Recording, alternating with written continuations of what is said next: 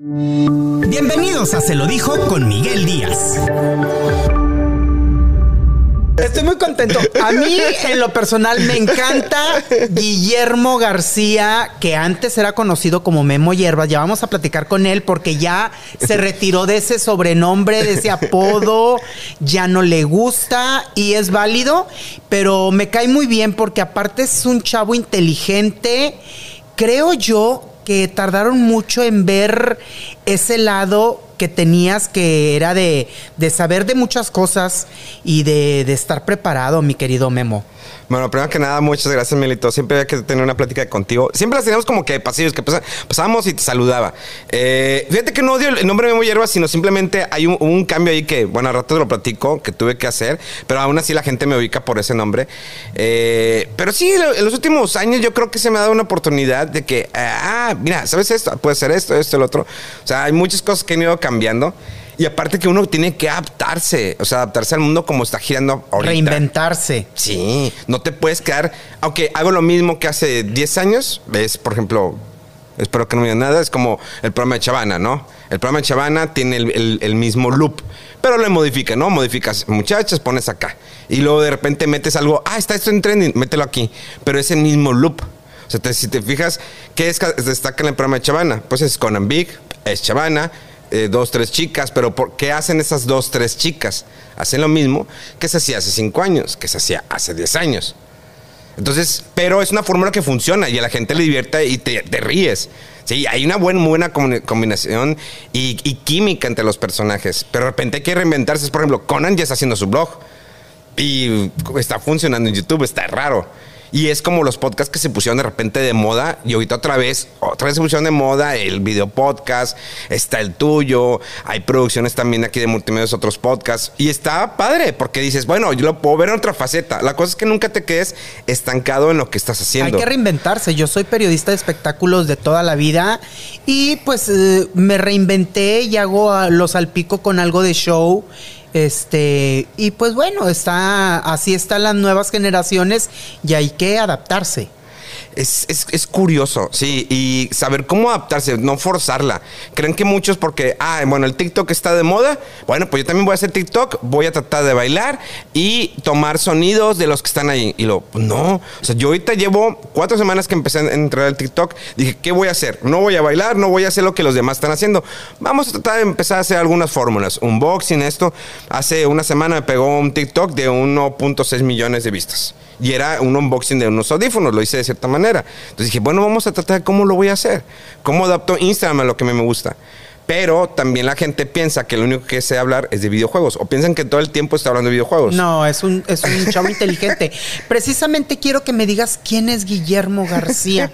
¿Quién es el personaje que muchos desconocen? La persona, la persona que es ingeniero, que está preparado, que no tiene nada que ver con la comunicación, pero que ama lo que hace y lo hace muy bien. ¿Quién es Guillermo García? Creo que es una persona que le gusta mucho, eh, siempre lo comento en redes o en pláticas, que me gusta compartir. Lo que yo sé o lo que he aprendido o lo que sigo aprendiendo, me gusta compartirlo a través de mis redes sociales, a través de un programa de televisión, a través de radio, de todo lo que he hecho. Eh, me divierte mucho mi trabajo, pero sí a veces piensan de que, ah, el único que sabe es hablar de videojuegos o todo el día habla de videojuegos. Les digo, a ver, yo tengo un trabajo de oficina, de, nueve- de lunes a viernes, con que a veces me molesta Luis Villarreal en fin de semana, de 9 de la mañana a 7 de la noche. Luis Villarreal es mi, es mi jefe. Nuestro jefe. Ay, es bien lindo. Pues es, es como, ¿te acuerdas de este personaje de Plaza Sésamo, Abelardo? El grandote, el amarillo, que está así. Bueno, esa cuenta Luis Villarreal, en persona. así es. es él, yo le digo, eh, ¿qué onda, Abelardo? Pero, pero sé que cuando vea esto después me va a regañar. ¿Por qué dices eso? O sea, ah, Ya, yo creo que ya también se adaptó a- a, se adaptó a mí. Es que fíjate que yo siempre me pensaban que es- aquí en el canal como persona difícil, eh, que no sabía adaptarme o que no quería trabajar, les digo, es que yo quiero mantener una línea. Llevar los videojuegos a la televisión, ya lo había hecho anteriormente Gus Rodríguez, en paz descanse, un gran maestro y que lo que le quiere mucho. Eh, pero llevarlo aquí en la, tele- en la televisión regional era diferente. Pero yo no quería la línea que te mantiene en multimedios. No quiere decir que no me guste el contenido de multimedios. Al contrario, me divierto y es parte de lo que hago también en mi trabajo oficina. Sí, pero tú querías como una línea como que más seria. Es el geek. O sea, el geek hay que respetarlo. Hay que respetar, hay que saber cómo manejar con el geek, el otaku. Sí, eh, porque ellos son, son de cierta manera sensibles, les gustan. Mi Claro. contenido, respétamelo. No lo puedes eh, meter de que unas chicas bailando. En tanto show. Y acá. O sea, hay cosplayers, sí, y muy guapas y todo lo quieras, y todas están guapas. Pero no puedes meter a lo mejor el, el show que tiene Chavana u otros programas o el de Marcelo y mezclarlo con videojuegos. Puede serlo, pero un poquito, pero no tanto. Entonces esa era siempre la línea que cuidaba. Entonces a mí me regañaban de que es que no quieres ir a participar con Chavana, es que no quieres hacer esto, es que te cierras. De hecho, me acuerdo cuando empecé Desvelados Tweetcam hace como 8 o 9 años. Vamos a, vamos, a, vamos a hacer una pausa en esto. Ahorita me platicas de eso. ¿Cómo llegas a los medios? Tú siendo ingeniero y aparte tienes cara de que eres, eres cuerdita. Fíjate que está bien raro. Yo estaba estudiando eh, en el TEC y de repente abrieron la estación de radio Frecuencia TEC, Ah, ¿sí? 94.9 FM. Pero para antes, antes de eso había como que un programa que era interno por Real Player, que ya no existe, que se llamaba Tu Medio, y era dentro de los campus del TEC. Entonces yo me metí a hablar de videojuegos y dije, oye, ¿puedo pedir un espacio? Sí. Y hablaba de videojuegos. No, que este es el otro. Abrí una estación de radio y dije, oye, quiero un programa de radio. Voy con el director de comunicaciones. Oiga, ¿puedo poner, este, poner un programa de videojuegos? Y lo, ¿de qué carrera es? Ah, soy ISC, Ingeniero de Sistemas. Pero no eres de LSC. No, no, no soy. ¿Y para qué quieres un programa? No sé, quiero hacerlo, experimentar. Estuve un año hasta que me lo dieron el programa. Entonces ya cuando empiezo a hacer el programa al principio pues, me ponía nervioso de que bueno, ya estamos aquí en el programa de los nuevos, así le puse. Eh, vamos a hablar de, de, pues ciertos juegos. Entonces como que sentía no. Entonces me fui durante un día estuve viendo, bueno, ¿cómo vamos a hacerlo? Hasta que de repente el siguiente sábado, ya estamos aquí en el programa de los nuevos, en vivo y en directo desde Frecuencia Tech 94.9 FM. El día de hoy vamos a hablar de los grandes lanzamientos que se dieron a conocer durante L3. Pero antes de eso, vámonos a una canción de Blitz 182 y regresamos aquí en el programa de los nuevos. Entonces será, ok, así vamos a... Y empezaron a sonar el teléfono, le empezó a llamar la atención a la gente. Claro. Y de ahí, un día me hablaron en Televisa, oye, ¿puedes hablarnos de este juego aquí en los noticieros? Y lo, ah, claro, ¿cómo consigo mi teléfono? No lo sé.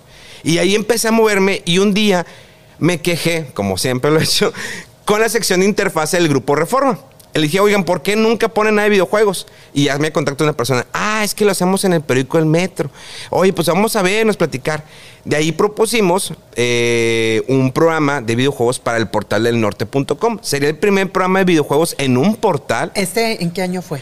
eso fue por ahí del 2005, 2006. Entonces se lanza en el portal del Grupo Reforma en Monterrey, el programa de videojuegos, y a la gente le empieza a gustar, empieza a tener clics. Bueno, vamos a poner en Guadalajara, vamos a poner en Ciudad de México. ¿Sabes que Ya no va a ser una, una vez, dos veces a la semana. ¿Sabes que Ya va a ser cinco veces. Pero para ese entonces yo estaba trabajando en un call center. No me dan trabajo. Yo eso lo hacía como hobby. Y empecé a ir a eventos en Estados Unidos, me pagaba mi vuelo, iba allá, me reporteaba y sigue haciendo eso en Gru- Grupo Reforma. Hasta que un día me marcan en el 2010, eh, Mauricio La Torre, en paz descanse. Ah, no, no, todavía no fallece, no. No. Pero bueno, eh, y me habla y me dice, oye, ¿sabes qué? Soy Mauricio, soy eh, jefe de producción, me gustaría platicar contigo. Vengo a las instalaciones y me comenta, oye, es que misión lle- llegar a estos videos. Y, los ve, ah, estoy hablando yo de videojuegos. ¿Puedes hacer eso en televisión? Y lo, pues yo creo que sí. Y lo, ah, bueno, perfecto. Eh, mira, va a un programa que va a ser las noches de fútbol Gol de Oro, que empezaba los sábados con Chavana. ¿Qué onda? ¿Te integras? Sí, está bien. Y fue como me integré a las filas de multimedios. O sea, ahí empezó ya la historia como Memo o Guillermo García Es que- o Memo Hierbas. Y ahorita. Es ahí- que en redes sociales tenía el Memo Hierbas porque ese fue un apodo que me pusieron cuando trabajaba en Cars Junior y era vegetariano. Me dicen, ya vas a empezar otra vez con tus lloras. Cómete una hamburguesa. Y lo, no, no, es que no como carne. No como carne.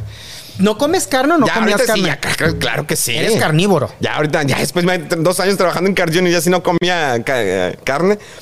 Y me dijo, ¿cuál es tu Twitter? Memo Hierbas. Ah, sí, te vamos a, dej- a dejar aquí en televisión. Me dije, ah, está bueno.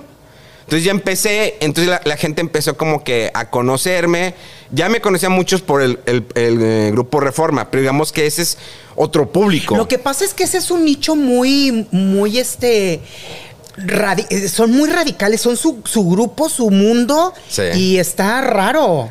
Eh, en Antes era muy cerrado, ya ahorita con el tiempo se, se ha ido, eh, se, ha, se ha abierto un poco Se, más. se ha estado expandiendo. Pero en aquel momento era muy cerrado. Claro. Y qué bueno que ahorita me aclaras lo de Memo Hierbas, porque luego nosotros pensábamos otras cosas. Hay muchas personas que piensan ya que, ah, es por esto. Oye, pero hay unos que sí eh, ven, ah, es que está escrito con V, o sea, que significa de hervir. Y luego, ah, mira, sí le conoces, porque una cosa es con B, otra cosa es con V. Sí. Pero se quedó así. Entonces, con el tiempo, pues la gente ya todos me conocían de esa manera. Y hasta la fecha, la mayoría me siguen conociendo así. Pero fue hasta más adelante cambié ese nombre. Pero cuando yo estaba, eh, empecé en televisión aquí, de repente se dio Altavisión, ¿te acuerdas este canal? Sí. Y de los primeros, primero creo que fue Poncho de Nigres que entró a Alta Visión y luego fue Pato. Pato Zambrano con No te hagas pato. Estaba yo también ahí. y eh, luego entré. Eh, entra, eh, entro yo y la gente, claro que se enojó. Hubo muchas personas que se enojaron porque llevaban años en televisión y no tenían la oportunidad de tener su propio programa. Pues qué pena por ellos. Eh, me acuerdo esa vez, entré a una junta de producción cuando anunciaron mi programa. Ese día me, dolió tanta la cabeza cuando salí de esa junta. Salí vomitando. O sea, fue una vibra muy cañona, pero yo entendía, o yo entendía que sí había gente molesta que esperaba una oportunidad y yo apenas llevaba un año y medio en Monterrey y era el chico que hablaba de videojuegos. O sea, entonces empieza Desvelados Tweetcam, pero era un programa de cinco horas en vivo. La gente le fascinó y fue un boom aquí en, lo que es la zona norte de, México, porque es, es nuestro programa de videojuegos regional. A la forma, y créeme, tuve productores, eh, este Roger renunció, no, no soportaba trabajar conmigo, pero Roger trae una, una, trae unas tablas de cierta programación. Dije, no lo voy a hacer así. Oscar Gibran también se enojó conmigo. O sea, renunciaron como tres productores. Porque lo quería hacer de cierta manera. Digo, vamos a hacer de esta manera. No, pero vamos a meter, miren, eh, sale un eh, James Bond transvesti. Lo, Dude, no podemos hacer eso. Le dije, Roger, cuando vi el corte, le dije, no lo vamos a meter, Roger. ¿Por qué no? Esa fue idea de Roger. Claro, y lo vi y salía Lisbon así, todo bien diva y "Du, no podemos hacer eso. Con se pluma y lentejuela. Sí, y dije, no podemos hacer eso, no va por ahí, campeón. No, es que no sé. Y fueron, se quejaron. Y, te dijeron que eras conflictivo para trabajar. Sí, ya ese. No, es que no se puede trabajar con Memo. No se puede trabajar con Memo. De hecho, otro, en paz descanse, ¿cómo se llama este chavo que trabajaba, que también, que estaba en comercial digital ahí enfrente? Morenito. ¿Quién tú? Que sonreía mucho. Ah, Zavala. Ah, Zavala. Zavala, en paz descanse también, gran Él amigo. fue productor en, en Altavisión. Él fue- entonces también, pues iban con él y Zavala venía, Memo, es que no pueden trabajar contigo, es que necesito que te dejes producir. No, es que déjenme hacer el programa que la gente quiere. Ustedes Lo no que conocen pasa- ese público, yo lo conozco. Pues quién mejor que tú que conocías. Es que ese público sí es muy celoso y muy, muy selectivo para las cosas. Entonces le dije, déjenme trabajar. Entonces era peleadera, peleadera. Entonces un día, Mauricio La Torre dice, ¿sabes qué? Eh, obvio que el programa era difícil que marcara. Mete cinco horas, sin cortes. Cinco horas. Una cosa es que hagas un programa de una hora y puedes marcar uno o dos puntos, pero cinco horas en vivo, sin comerciales, con un corte de un minuto de que vamos a un corte comercial, regresamos. Ah, regresamos. Bueno, vamos a continuarlo. Entonces, y reinvéntate todo cada, cada sábado. Entonces Mauricio lo que se le ocurre dice, vamos a poner a eh, Freddy Mesa. Pero a Freddy Mesa le dice, tú vas a ser el conductor principal. Y a mí me dice, Mauricio, tú sigues siendo el conductor principal. Freddy Mesa va a ser como compañero. Entonces él va, Mauricio le gustaba así jugar con la mente de la gente. Le gustaba jugar. Entonces él va con una idea y empieza el choque de egos. No, es que yo. Y empieza Freddy Mesa en el programa de Pura Gente Bien. No, yo voy a ser el nuevo conductor. Yo voy a levantar el rating. Y sí, Freddy Mesa es una persona que tiene mucha energía. Y lo admiro por esa energía, su input y todo lo que ha hecho. Y hasta la fecha. O sea, no nos odiamos. La gente piensa que nos odiamos. No. En su momento sí, porque Hubo estas problemas. cosas. Sí, creo que ese conflicto de que a él le elevaron el ego y él se lo elevó, pues hubo un choque acá de, conmigo. Entonces él viene con la idea y empezó de que, no, no, no, ahora yo voy a mandar aquí, voy a mandar las secciones. No, espérate, Freddy, por ahí no va. A ver, platícame algo, porque luego dicen que yo a veces quiero ver cosas que no son. A ver. Porque pues luego ya ves que dicen, ah, es que tú eres periodista de espectáculos, todo ves así como que de otro, de otro ángulo.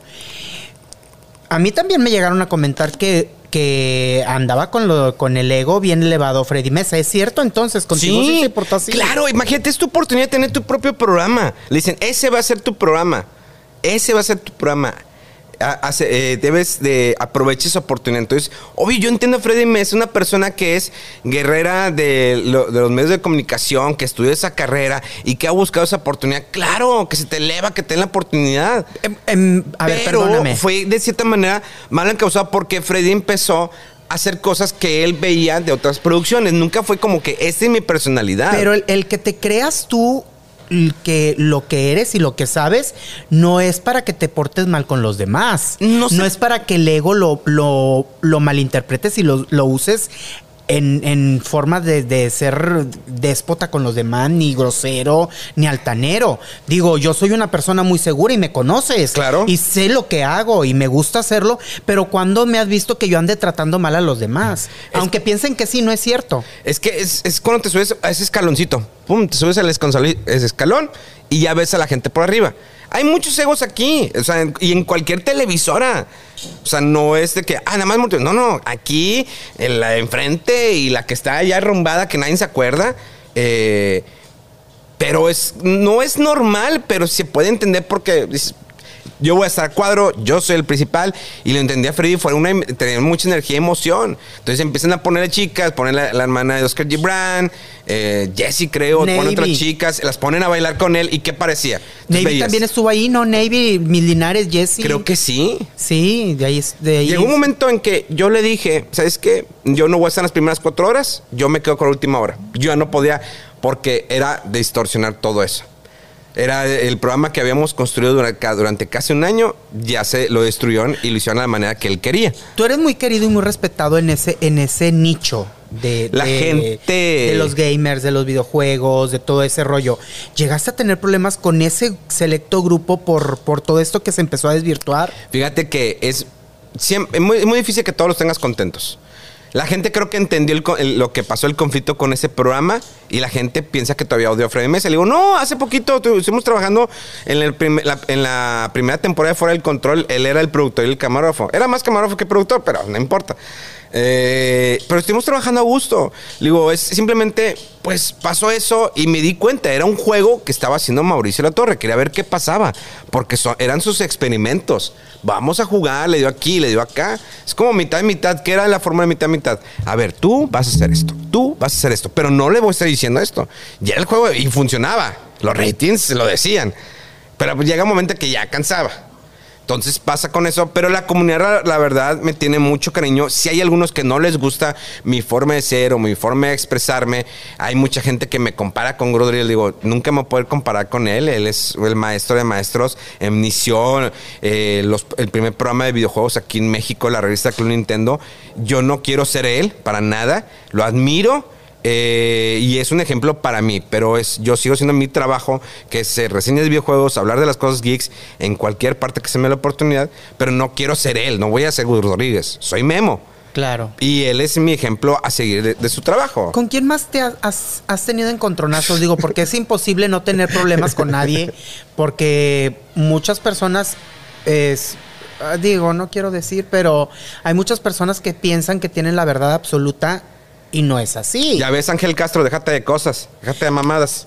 ¿Con quién más has tenido encontronazos? Digo, de que los has tenido, los has tenido y lo sé. Claro, es que, por ejemplo, Mauricio La Torre, que, que será el jefe de producción y que gracias a él yo entré aquí en multimedios, pues sí me tuve mis agarrones. Porque no soy una persona que se deja, pero no es porque crea que siempre tengo la razón. Es que te digo, es- es- yo lo veo de esta manera. No me gusta ser borrego. Y no estoy diciendo que los demás sean borregos. Digo, simplemente no te voy a decir sí, sí todo el tiempo. Sí, no si, puedo. si no, si no congenias con algo que te están diciendo, ¿por qué lo vas a hacer? Entonces, cuando digo, es que yo conozco esto que estoy haciendo, tú no lo conoces. No, es que yo soy el guerrero de las comunicaciones. Yo sé YouTube, yo sé redes sociales. No, va- no va por ahí, es que se tiene que hacer. Y era conflicto. Esa, esa pelea estuvo durante mucho tiempo hasta que tronó la pastilla y me tuve que ir de la empresa. Y nada, casi nadie se enteró. Es- pero fueron meses, po- fue poco tiempo, ¿no? Porque luego regresaste. ¿Sabes? Me- dos meses me fui, Sí. tres semanas a Nueva York y luego me regresé con un proyecto que yo presenté al ingeniero Franco, que era el proyecto del canal de YouTube de multimedios de que se podía hacer de cierta manera. Y me lo dieron, hice una prueba, les gustó, les gustó a la gente, los jefes de arriba. Y pues me regresé, igual, todo como estaba. Pero dije, no quiero hacer televisión, ya no quiero tener esa fricción con Mauricio. Pero al poco tiempo otra vez me, me rozaban televisión. De hecho, estuve, yo pasé por Viola Vi, pasé por muñequitas. Cuando después se acabó Desvelados Tweetcam, pasé por muñequitas. Y muñequitas era otro público. Es que está bien chido cuando te adaptas a, a- a un programa. Porque si vas con tu mismo personaje a todos los programas, pues dices, ah, ok, está bien, es chido. Pero imagínate pasar de hacer radio. También estuve muchos años escribiendo periódico. Y luego te vas a un programa infantil. Al principio era bueno, ¿cómo lo voy a hacer? Y dije, ah, ok. Y me acuerdo era esta Alicia Sonda, la que, está, la que se conmigo en la sección. Alicia, adivina qué juego traigo el día de hoy. ¿Cuál? Traigo el nuevo juego de Mario. En serio, sí, ven, vamos a jugar. Entonces, era, hace una conversación con niño como la persona que soy adulta, pero porque estoy en un. Entonces, a Muñequita se le gustó eso. Porque al principio me dijo, ¿cómo? Me lo van a imponer. Y lo, dame la oportunidad. Dame la oportunidad, muñequita Elizabeth. Y le gustó, lo hicimos, hicimos varias cápsulas. Entonces, era con, la, con una playera así de videojuegos. Bueno, siempre traigo playeras de videojuegos. Y lo, Alicia, adivina qué traigo hoy. Traigo un nuevo juego de Sonic y no te lo voy a prestar. Es mío. No, préstalo. No, no. Bueno, si me prestas sus juguetes, sí. Bueno, está bien. Ahí te va. Entonces, era hacer eso. Entonces, me sentía raro, pero dije, eh, me ayuda porque alim- le da energía a tu forma de ser. Oye, Memo, ¿y no fue, no fue desesperante trabajar con Muñequita Elizabeth? Porque ella también tiene sus ideas y ah, no la sacas de ahí. Claro, claro que sí. O sea, eh, al principio me dijo, es que bueno, creo que podría Sí, hacer sí. esto. Oye, pero es que los juegos que vas a poner aquí son, todos los juegos son para niños. No te voy a poner nada para, para juegos para mayores de 16 Y años. es brava. Claro. Después se enojó conmigo porque me, llevé- me había llevado Alicia Sonda a un proyecto mío. Entonces se enojó y bla, bla, bla. y no te quiso demandar, porque luego anda queriendo demandar a todo mundo. No, ella me eh, comentaba, no, yo lo quiero mucho. Me, me cae muy bien, me cae muy bien. Ah, perfecto, A mí perfecto. también me encanta. Digo, está medio. Ya ahorita está Luria, esa señora. Lo dijo él, yo nada más lo pensé. No, no, no. La neta, yo mi, mi admiración y mi respeto a, a la Sí. muñequita Elizabeth con el imperio que hizo, todo lo que realizó durante tantos años, el aguante que tuvo y todavía en la última etapa que estuvo aquí en Multimedios, el aguante de que por más que la No, yo voy a dar el todo, voy a dar el 100. Ya mejor no digo que está Lurias porque es Sagitario, yo también soy Sagitario, no voy a terminar yo también igual. No, cállate, cállate, toca madera, aquí no hay madera. No, esto tampoco no quiero, creo que sea madera. Pero no, la, la verdad, muñequita Elizabeth, trabajar con ella me, te, te da un. Te agrega otro chip al chip que traes de trabajar en la televisión. Te da otra visión. Sí, claro, porque ya veía la visión de los niños. Dije, esto es lo que quiero. Yo quiero mi visión para la gente geek, la gente otaku, que le guste eso y quiero que cuando lo vean en la televisión estén orgullosos de ese programa. Claro. Y era de una peleadera. Una vez, antes de dicho que me salía de, de, de multimedios por un pequeño lapso, eh, hicimos el programa fuera de control a mi forma. Y le dije a Mauricio, oye, ayúdame. Bueno, también le dije a Angelo Franco, vamos a ponerlo a la una de la mañana, después de Premios Fama. Va, vamos a experimentarlo. Entonces lo hice media hora, lo grabamos en mi casa, hicimos todo el rollo y empezó el primer programa, marcó punto 30. El segundo programa, 1.20. El tercer programa, 2 puntos. Después de la una de la mañana, los jueves, cuando existía Premios Fama, eh, los jueves. Y estaba funcionando y de repente dije, bueno, ya, se acabó porque vamos a poner de, de tardes, tardes. Y lo de que, dude, pero es una repetición de tardes. No, no, vamos a ponerlo. dije, pues está funcionando el programa a la una de la mañana en jueves. No, de tardes, tardes. Perfecto. Programa que, pobrecito, por más que quiso despegar, siguió así, mira. Ya, ya tuviste ahí un encontronazo con Freddy, con Mauricio. ¿Con quién más? Tú, por luego también no te andaban queriendo pasar las entrevistas. Ah, es que, por ejemplo, había una persona, una época que se me ocurrió, esto fue como un reto personal. Eh, quise, yo siempre entrevistaba a personas del medio de videojuegos. Dije, ¿qué pasaría si entrevistamos a un actor de Hollywood? Dije, para conseguir la oportunidad, dije, pues va a estar cañona. Me la ofrecieron. viajando. Eh, o me la ofrecieron. Y la primera persona que yo entrevisté fue Chris Hemsworth, que es el actor de Thor. Y fue un, pues, el nerviosismo. Eh, la siguiente persona que entrevisté fue. mm, ¿Cómo se llama? Ah, la que salía la chica en Transformers, ¿te acuerdas? Güey, que estaba muy guapa. Está Megan Fox. Megan Fox fue la segunda persona que entrevisté.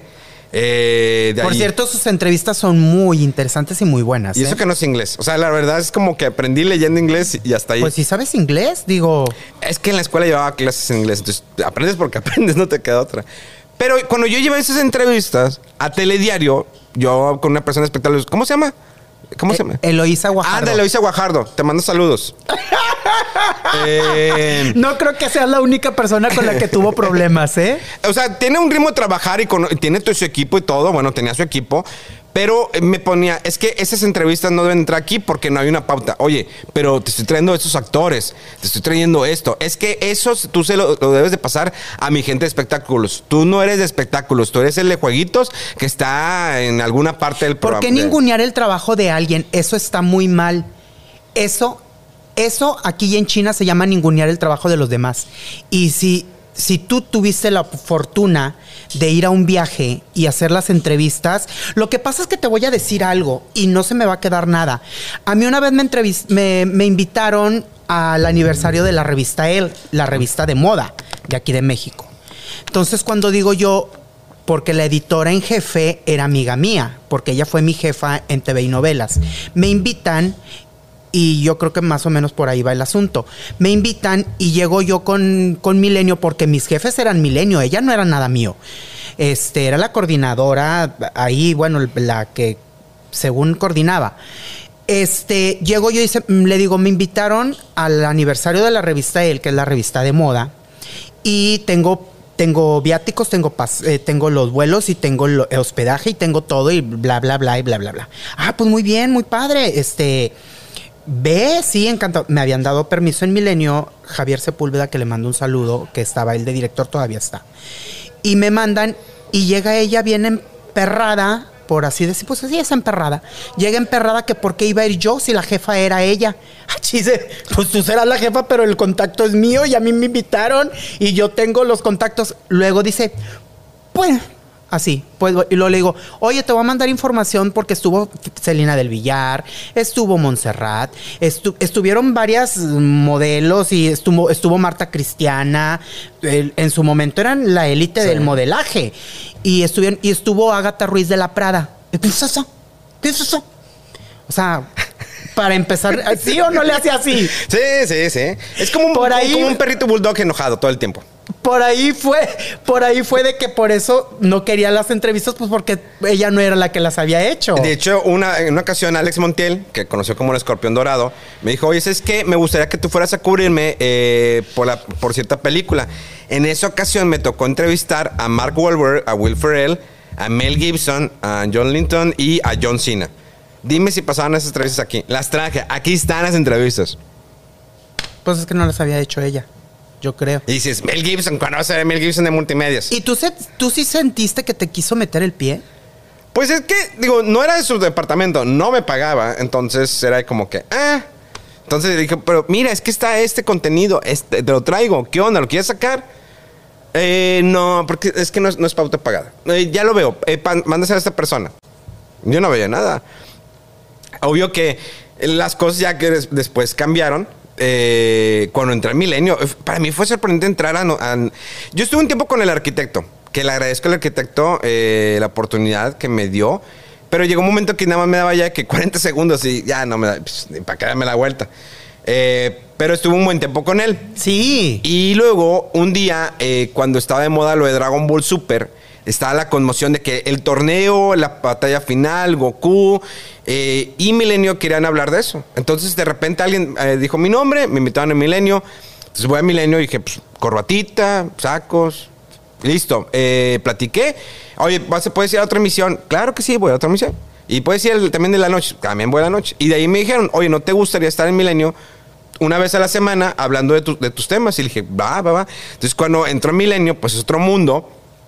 A diferencia de Telediario, eh, que es más local, al menos en aquel entonces, ahorita ya está en todas partes. Y dije, pues aquí estoy en Nacional. Bueno, pues vamos a cambiar el look. Entonces, la corbatita, nos quitamos los lentes oscuros, eh, es preséntame, preséntame Al final como de Borsia. cuentas, ese era un personaje. Es que los, los lentes oscuros, es- me encantan los hermanos Cadura, los Blues Brothers. eh, esto de Dan Aykroyd, eh, Dan Aykroyd, perdón, que salió por ahí en los ochentas. Pero también era porque la- las lámparas a mí me calaba mucho, entonces ay, me ponía los lentes. No tenía lentes antirreflejantes. no es porque anduviera desvelado ni No. anduviera. Yo, de verdad, sí, normalmente pues, digo, trabajo mucho de noche, pero era más que todo porque me lastimaba, lastimaba mucho los ojos. Acéptalo. También te desvelas jugando.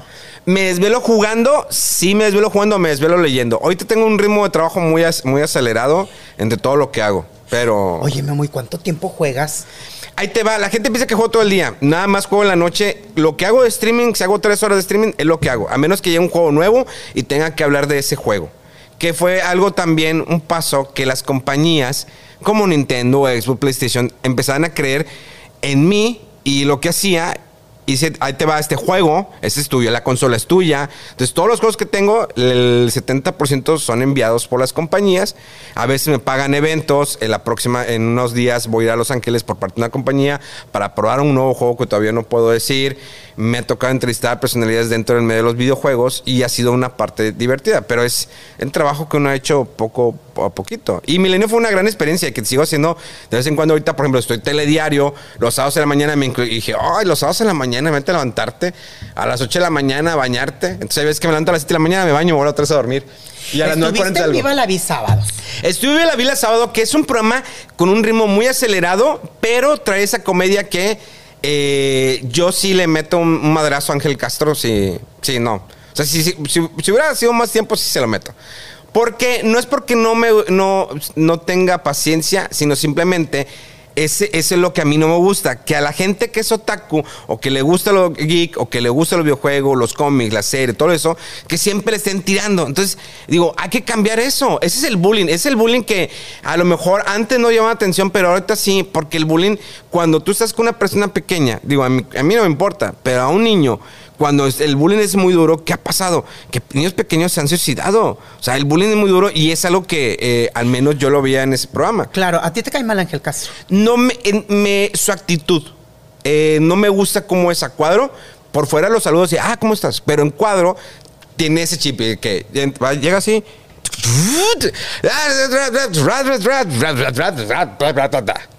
Ese es Ángel Castro. Sale de cuadro.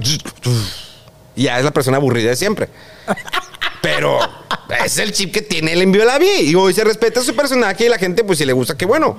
¿Con quiénes te llevas bien de aquí del canal que digas tú son mis super camaradas? Yo sé con quiénes, ¿verdad? Pero de- estamos hablando de los de cuadro. Es que, eh, mira, ahorita. eh, antes sí me llevaba mucho con Adrián Marcelo, platicaba mucho, ahorita casi no lo veo. eh, No, pues es que anda bien ocupado en tu, en sus giras de. Para todas partes. Sí, en stand-up y hermanos de leche y no sé qué tantas cosas. El, Am- el Amore también era una persona que durante muchos años estuvimos juntos desde que nos conocimos en el 2010. Ahorita, pues obvio que por la pandemia yo me fui a trabajar a casa, eh, pues yo también realizaba mis viajes. Y ahorita pues casi ya no hemos hablado como antes. Ahorita acabo de, de regresar a la mesa reñoña de Franco Escamilla y pues platico con él, oye, ¿cómo te ha ido? Ya me cuenta Y ya, todo. fue todo. Sí. Oye, ya no lo vuelves a ver. Y ya, pues en, en 28 días, en menos de 30 días me voy de aquí, entonces no, ya no voy a saber nada de él. Entre tus viajes y los viajes de él y todo, bien Sí. ocupado. Entonces, con ellos son los que llevas una mejor, por así decirlo, química. Química sí. Cuando hacemos algo, sí, la gente le divierte más con la mole. O sea, la- le fascina mucho lo que hacemos, eh, ya sea en redes o cuando estamos con Franco Escamilla o cuando hemos estado en el programa también de Franco, que es Amos del Universo, le fascina lo que hago con la mole. Adrián Marcelo lo tuve un tiempo con el programa de Fuera del Control, este concepto que es mío, que también lo tuve en radio. Y ahorita pues está el programa en televisión, que le dieron otra vez la oportunidad, porque me dijo Franco, eh, mete otra vez tu programa. No, neta. Y lo, sí, mételo. Y ya va a cumplir dos años. O sea, ahí va el programa a la una de la mañana, eh, pedaleando como puede, pero pues en sábado, una de la mañana. Obvio que la televisión para la gente o las nuevas generaciones ya no es como antes. Claro. Que era el único, la única manera que te podías entender. Es como fácil. ¿Por qué? eh, y a lo mejor es muy rotundo el cambio de, de tema. Es, por ejemplo, los feminicidios. Eh, dicen, es que ahora hay más feminicidios. No, es que siempre los hubo. Lo Pero que pasa es que ahora se hacen más. uh, el problema es que ahora uno se, se entera más rápido de, de- de esa información por las redes. O sea, por eso las marchas. O sea, antes tú tenías que esperar a que el funcionario, el gobernador, el alcalde, eh, la policía diera el informe. Oigan, desapareció esta persona. ¿Y qué pasaba antes? Desapareció una persona y ya. Se- pues, a ver si no sabías. Pero ahorita, ¿qué pasa con las redes? Es tanta la inmediatez que en un momento, oye, ¿saben qué? Desapareció esta chica, ya la están subiendo para cuando ya fiscalía empiece a que, oigan, desapareció esta persona. Y el problema es que eso también le está afectando, digamos, a- al, digamos, al gobierno, al gobernador, que lo atacan. Digo, es que aquí se fue más rápido la información. Pero tú también que eres experto en redes sociales debes de saber que no todo lo que circula hay que creerse. Obvio que no, que no todo lo que circula hay que creerse, pero creo que en la- eh, es, mm, hay una inmediatez. Es, por ejemplo, lo de que sucedió hace unos días, lo de los eh, en Texas, que lamentablemente... Lo del tiroteo. Sí, que es un problema que tiene Estados Unidos con las armas que ya necesitan. Y creo que el gobernador en algún momento dijo que pues pueden portar armas. Eh, y es uno de los países que más eh, compra armas. Y es el país que hay más eh, matanzas De ese- de ese tipo De ese tipo, digo, Ajá. porque México no se queda atrás, pero es el, eh, el- los Aquí narcos. hemos tenido casos muy lamentables. Y siempre pasa que relacionan eh, un tiroteo, un chavo menor de 18 años o 18 años, videojuegos. Ups, esa pelea la he tenido por toda la vida. Sí, sí te han llegado a señalar que... Eh, es- no, lo primero que hacen es preguntarme. Es, es con eso con lo que regresé a Telediario los sábados de la mañana, que fue, oigan, es que pasó este caso. Realmente la violencia eh, que existe en los videojuegos puede causar que una persona, porque el presidente AMLO, eh, cabecita de algodón, lo ha dicho muchas veces, le tira a los videojuegos. Es que los Nintendos, los Nintendos, y digo, a ver, los videojuegos es algo, es- los videojuegos tienen clasificación de hace más de 20, 30 años. Luego el Senado se le ocurrió la bendita idea de ponerle otra vez clasificación a los videojuegos. Y dije, ah, Sí. sí, ya viene la clasificación, la otra vez clasificación, pues cómo, pero bueno. Pero el problema es que las generaciones pasadas no entienden o porque no se acercan. Es cuando eh, digo, es que hay bots, todo lo Twitter hay bots. No, señor, no hay bots. Se analiza, sí, no hay bots, sí los hay, pero no de la manera gradual como se está diciendo. Entonces, ¿qué pasa con los videojuegos que siempre lo están atacando? No, es que los videojuegos es pura violencia. Videojuegos es desnudos y matanzas. Y luego, no, no, no, a ver, hay videojuegos para pequeños de cocina, que puedes aprender a leer, que puedes aprender a hablar y, hacer ejercicio. ¿Qué pasó con el Wii en su momento? El Wii fue un boom. Claro, y aunque, aunque los niños jugaran estos juegos de que son juegos de que, que hay monos de contacto físico, de, de peleas callejeras y de lo que tú quieras, gustes y mandes, también depende que los papás les digan, sabes que esto es un, esto es ficción, es juego.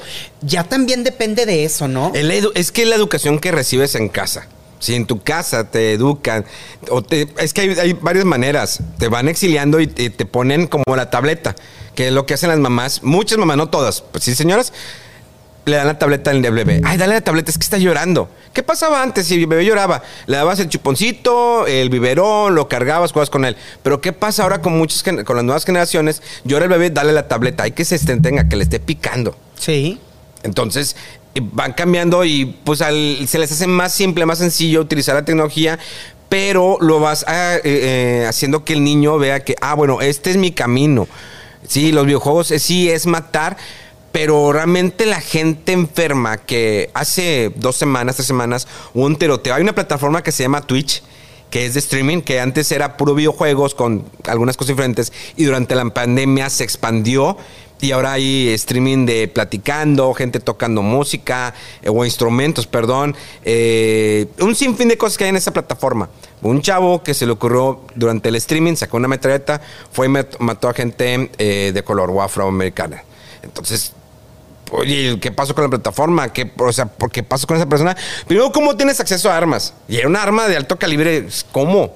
¿Cómo Claro, llega eso? Claro. Y aquí me acuerdo un caso sonado hace varios años de un pequeño que tomó la pistola de su colegio, papá. ajá. Decían, es que el niño jugaba Grand Theft Auto. Sí, el juego es de Grand Theft Auto. Sí sabían que el juego de Grand Theft Auto tiene una clasificación de adultos porque tiene desnudos, sexo, alcohol, drogas.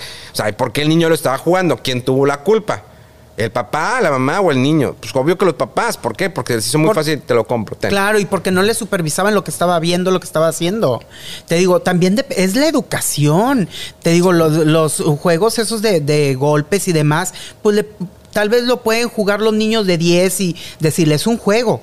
Es que está muy raro. O sea, si tú te pones a analizar, yo juego videojuegos, llevo más de 30 años jugando videojuegos. ¿Te has vuelto loco? No, o sea, me gusta, sé que el Street Fighter es de golpear, sé que el Grand Theft Auto tengo que eliminar a, a ciertos personajes o a veces atropellar a los civiles. Pero no has venido golpeando aquí a todo mundo. No, y no es porque voy a, voy a tomar mi carro y voy a atropellar civiles. No sé en qué momento se desconectan de la realidad cuando cruzas esa línea. O sea, está, está muy cañón y hay que ver ese análisis. Por eso muchas veces cuando ese tipo de personas matan gente, lo quieren capturar vivo, pues para canalizar, para ver qué fue lo que pasó. para que no se vuelva a repetir más adelante. Claro. Pero Estados Unidos, Estados Unidos tiene un problema con las armas muy cañón porque tienen, es un acceso muy fácil a comprarlas. O bien en cualquier parte del mundo, pero más en Estados Unidos. ¿Por qué? Porque Estados Unidos, uno de los principales negocios es la venta de armas. Tú, tú has estado muy pegado también a las redes sociales y a los videojuegos. Y en ese inter también fuiste muy amigo de Mario Banzini, ¿no? Eh, Mario Banzini, fíjate que no fuimos amigos, la verdad, amistades como esas prefiero mejor no tenerlas. Eh, digo, sí me iba muy bien con él, pero era porque un día me quejé, bueno, varias veces, me quejé en las redes sociales de multimedios. Me dijo, bueno, si eres tan bueno, tómalas tú. Y le dije, claro que sí, a ver, dámelas. Y empecé, y empecé, estuve durante varios años con las redes sociales de, multimedios junto con Polito, que él estaba en turno mañana y yo en la tarde, y era subir contenido y vamos a esto y otro, otro, para acá, para allá, y la página de multimedios. Y fue una gran experiencia que me ayudó, una, pues tener un trabajo de oficina, aparte de lo que hacía en televisión o a la parte de lo que hacía en redes sociales. Eh, Banzini era una persona que le gustaba, eh, es perfeccionista, pero tampoco no le gustaba enfrentarse a los conflictos. Está muy raro eso, porque hay otros que sí, con nosotros no- nunca nos hablaba. Nos mandaba un correo de que, oiga, muchachos, les encargo esto. Ya, el vato estaba como a 20, a 15 metros de nosotros y mandaba un correo. A tres pasos. Sí.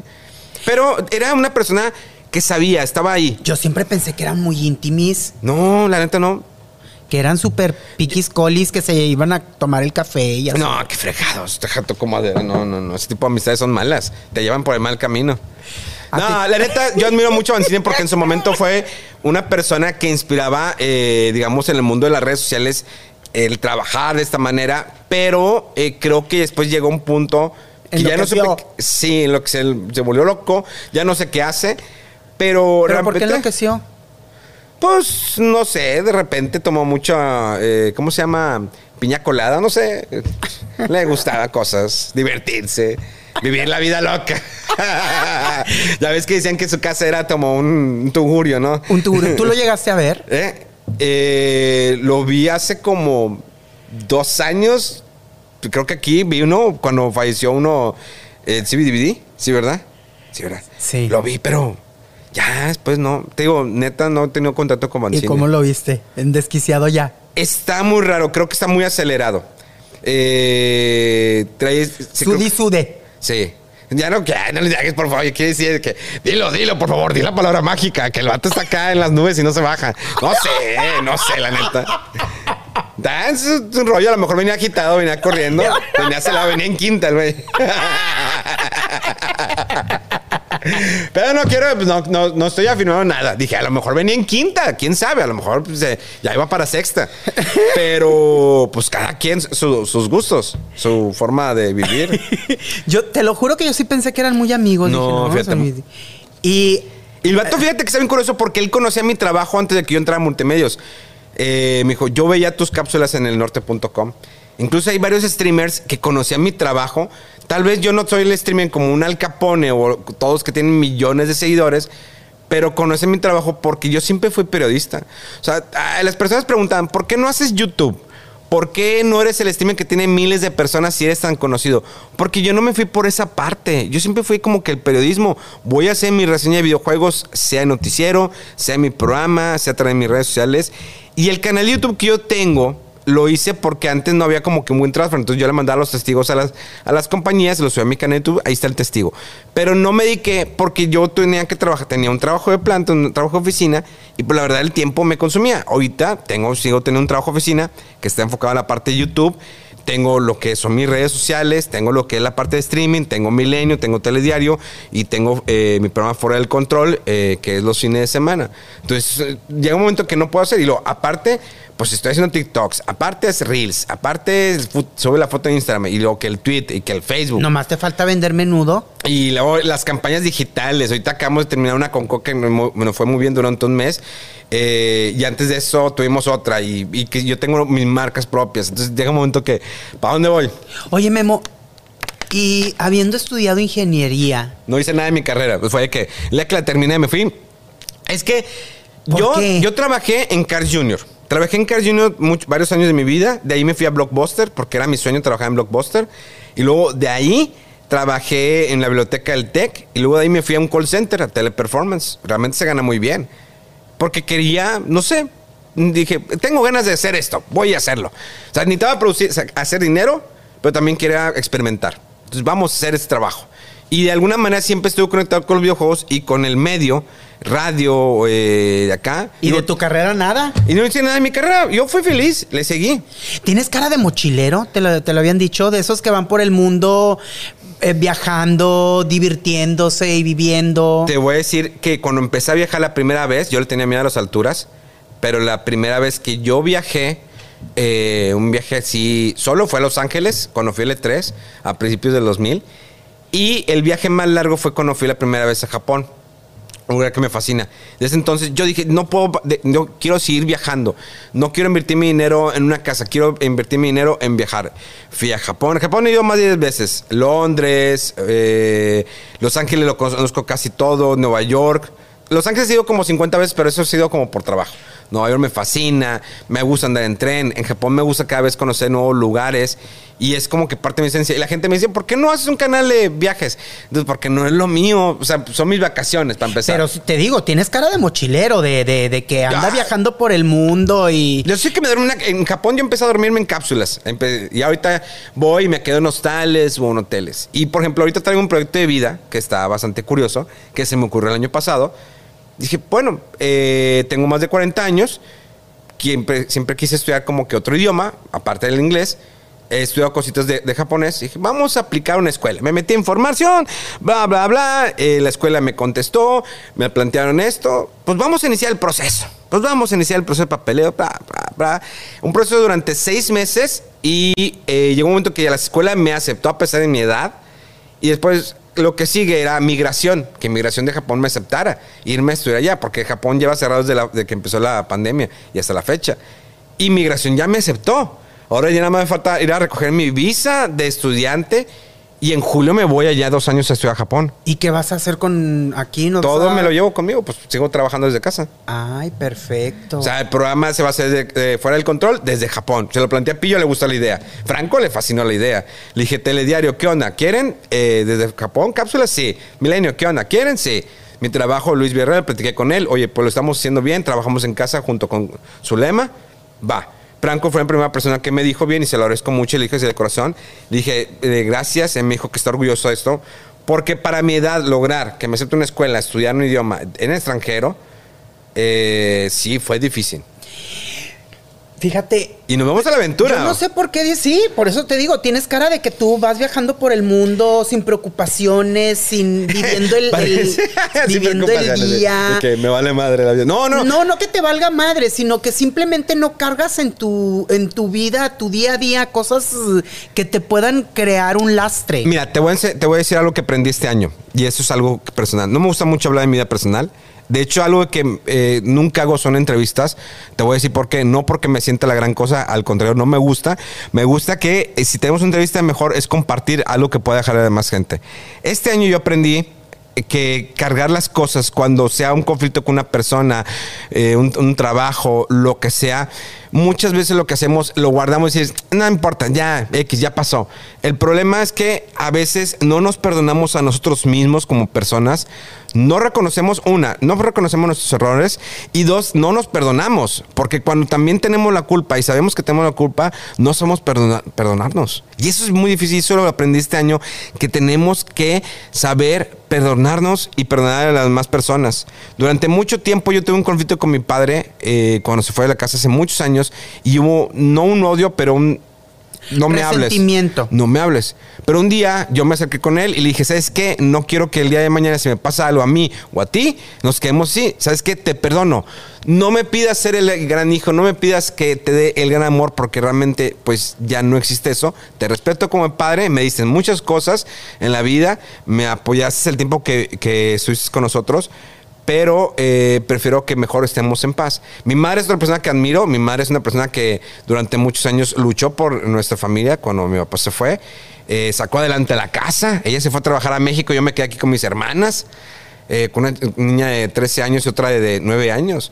Y quédate a cargo de la casa. Y mientras que tu mamá ya, y de la mañana, levántate temprano, haz la, este, el desayuno, llévala una a la, a la secundaria, otra a la primaria, vete toda la escuela, recoge la sala de la comida, haz la comida, lava ropa. Eso fue una cosa que a mí me ayudó a crecer como persona, entender Sí, el, cómo valo- eh, valorar a las mujeres y como, eh, Claro. como mamás, como hermanas, eh, como hijas y darles, te digo, me abrió mucho la mente y saber, oye, es que yo entiendo cuando tu mamá te dice que por favor avísale. Solamente avísale, márcale. Si llegas a la 1, 2, 3 de mañana, vos nada más avísale, porque entendía ese, lo tenía con mis hermanas. Oye, eh, mándame un mensaje, ¿por qué no has llegado a la casa? No, es que mándate un rato. Nada más avísame, no hay falla, te doy permiso una hora más. Digo, no te pases de lanza porque tienes 14 años. A los 15 te subo una hora más de tarde. Todo eso me ayudó a mí para crecer como persona. Y este año comprendí más todavía. Una de mis hermanas, una vive en Canadá, la otra vive en, este, en Dublín. Y pues ahora yo me voy para acá, entonces nos, ya estamos todos, todos repartidos. Desbalagados por el mundo. Pero es, muy, es algo muy padre. Entonces, a mí me dio como persona para crecer todavía más. Saco el, el peso encima porque empecé a hablar con personas para pedirles perdón por cosas, cosas que han pasado hace 5 o 10 años. Y dije, ¿sabes qué? Discúlpame si en algún momento te fallé como pareja, como amigo, como amigo, lo que fuera. Discúlpame mucho. Entonces, eso me ayudó bastante a mí para poder este. Eh, no tanto es como que sentirme mejor, es simplemente vamos a trabajar para ser una Para mejor persona. para crecer. Sí. Entonces me he ayudado, me he sentido con menos peso, me siento más feliz y lo principal es que me siento feliz porque hago lo que a mí me gusta. Cuando tu trabajo te divierte, te Apasiona. te apasiona, pues es como no es no lo ves como trabajo. Tanto como mi trabajo de oficina como mi trabajo de periodista son dos cosas que log- logro combinar y me gusta. Si hay veces que te va una semana o semanas y no tienes tiempo libre para ti, pero al final hay una satisfacción. Y mi más grande sat- satisfacción siempre son las personas que me mandan un comentario, oye, gracias. Hace poco, eh, Sergio Mejorado, checo, eh, comediante de La Diablo Squad de Franco Escamilla, me hizo una entrevista donde platiqué ciertas cosas que compartí en mi vida y la gente les cambió el chip rotundamente. Cuando yo empecé, y yo agradezco siempre a Franco Escamilla, cuando yo fui la primera vez a la mesa, me abrió otro mundo. En el mundo que yo decía, siento que ya estoy muy pasado de moda, siento que pues, son los streamers, youtubers. Yo pues soy el de la televisión que habla de videojuegos. Pero Franco Escamilla me presentó a una comunidad muy grande, tan grande, que hay personas que cuando voy a Nueva York me han dado regalos, cuando voy a Los Ángeles, o sea, varias partes del mundo. Fui a China porque un chavo de allá me invitó, me dijo, yo te rento un departamento, ven a conocer China.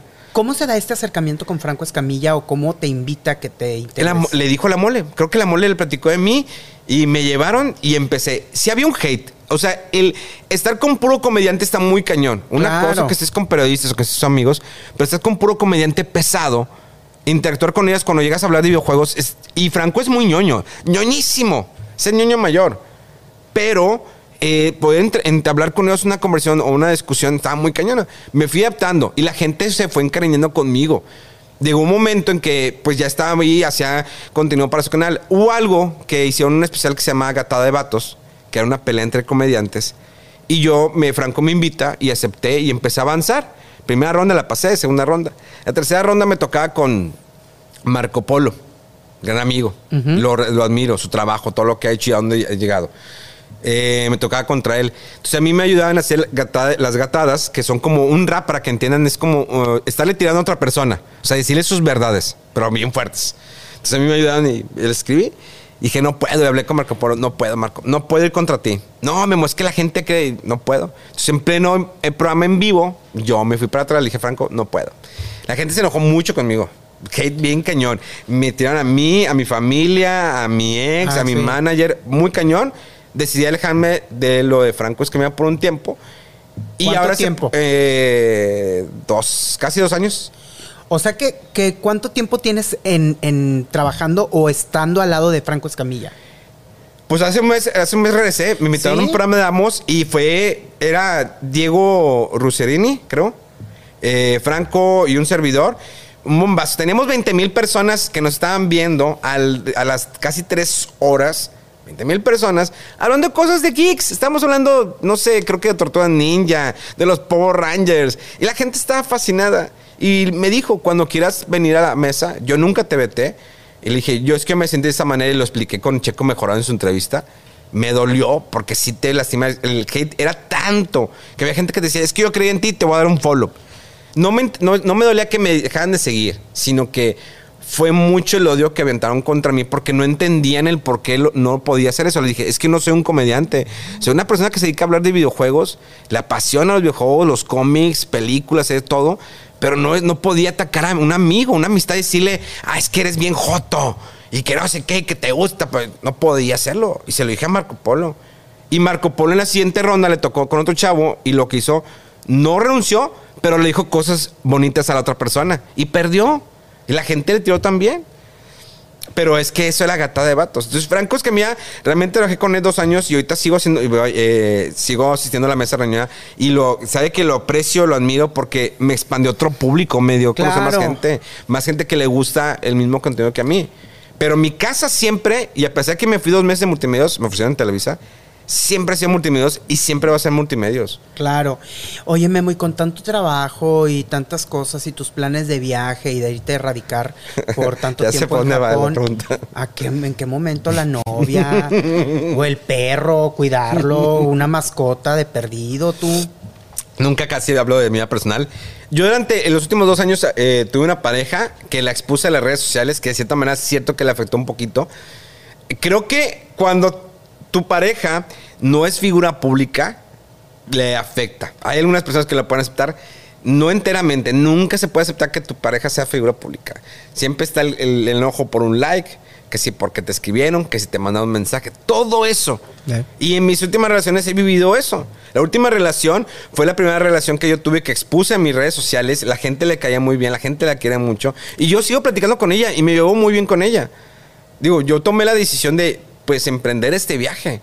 Y ella todavía sigue estudiando, sigue trabajando, haciendo sus cosas. Y te digo, me llevo muy bien con ella. Pero eh, creo que de cierta manera le hizo un poquito de daño a nuestra relación el hecho que yo fuera figura pública. Y no soy una persona, no, no- yo no tengo el ego de que, eh, mírenme, estoy aquí. No, para nada. A mí, ve mis redes, en Instagram, soy feliz subiendo cosas, tacos, que si como esto, que Y voy a aparte con eso. su humor negro que, sí, que tiene que Fíjate que eh, yo tenía un humor negro. ¿No te acuerdas? Y voy a hacer un paréntesis. Eh, cuando estaba en Viva la Vi, está bien raro. ¿Te acuerdas que jugaba mucho por cuando estaba Marina y que las piernas, que tiene buenas piernas? Llegó un momento en que dije, no puedo te- mantener ese contenido porque yo empezaba a ver que me escribían papás, niños, pequeños, preguntándome cosas de los videojuegos. Y tuve que cambiar ese chip totalmente Del humor negro a, a- que mi contenido, nada en mis redes sociales tiene malas palabras. No encuentras ni un güey, nada. No tiene malas palabras, no hay cosas en doble sentido. Eh, dejé de interactuar con ciertas personas. Por eso, porque mi red la limpié, aprendí que dije, tengo que adaptarme a, la nue- a la- a las nuevas generaciones y quiero que mi contenido sea limpio. ya no sigues a, Me- a Adrián Marcelo.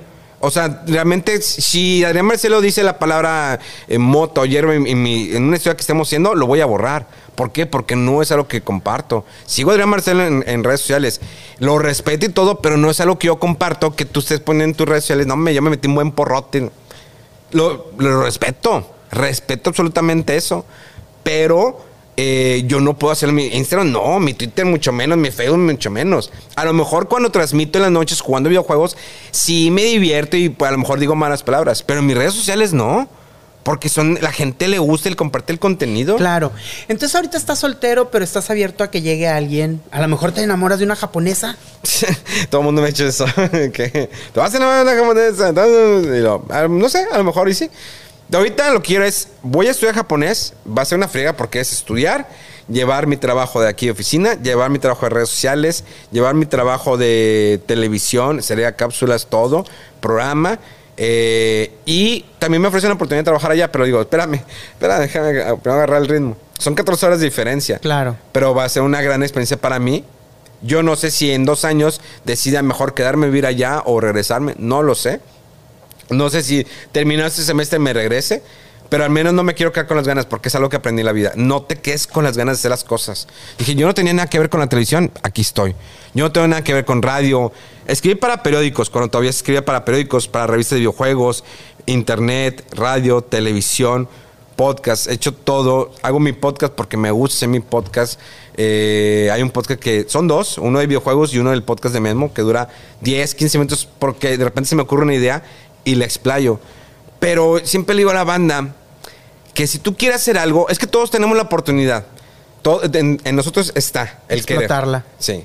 Cuando me es que yo quiero hacer un streaming, pero es que he hecho una de dos personas.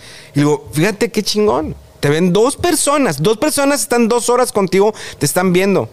Aunque sean 10 personas, 10 personas están dedicando su tiempo para verte. Incluso si en, Twitter tienes mil seguidores, es que tengo mil seguidores, que yo tengo. No hay, la diferencia es un número, pero la diferencia es que, por qué la gente te sigue, qué le estás ofreciendo a la gente. Es súper bien importante y eso aplica no solamente para que los quieren, bueno, ser influencer o dedicarse a hablar de videojuegos, porque ahorita cualquiera puede hablar de videojuegos. Antes nada más eran ciertos medios. Ahorita está abierto el internet, es un mar enorme, todo mundo está, está navegando. Pero aquí lo importante es que no te quedes con las ganas de hacerlo. Ahí está YouTube, está Instagram, Twitter, todo. Y que cuando lo hagas, lo hagas con pasión y después lo compartes con tus amigos. No funciona, no funcionó, no importa, pero ya lo hice, no me quedé con las ganas.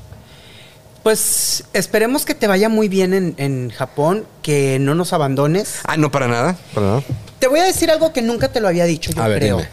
Pero te lo voy a decir porque siempre te he admirado, siempre te he respetado, siempre te he sabido un chavo inteligente, un chavo prudente y siempre te he tenido cariño. Nunca nos topamos muy seguido, nunca te había dicho esto, pero te lo digo y no son jitomatazos. Me da, me da gusto platicar con personas inteligentes, me da gusto platicar con personas que saben lo que hacen y la verdad te admiro, te respeto y te quiero. Eso. Gracias, Melito. Igualmente, sabes que esta te quiere, te respeta mucho tu trabajo, que aguantes eh, esas mañanas. Y te digo, bueno, Viva la Bici pues es el programa por excelencia, ¿no? De, bastante rating.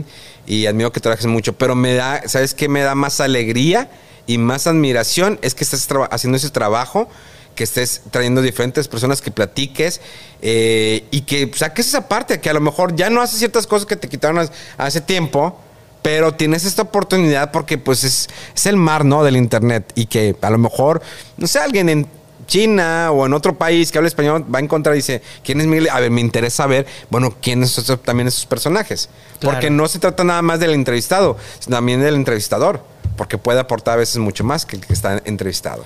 Te quiero, Memo. Igualmente, ya sabes. Y ha sido un placer. Yo me puedo quedar platicando horas contigo porque eres un chavo con una vasta experiencia, una vasta cultura y eso se agradece.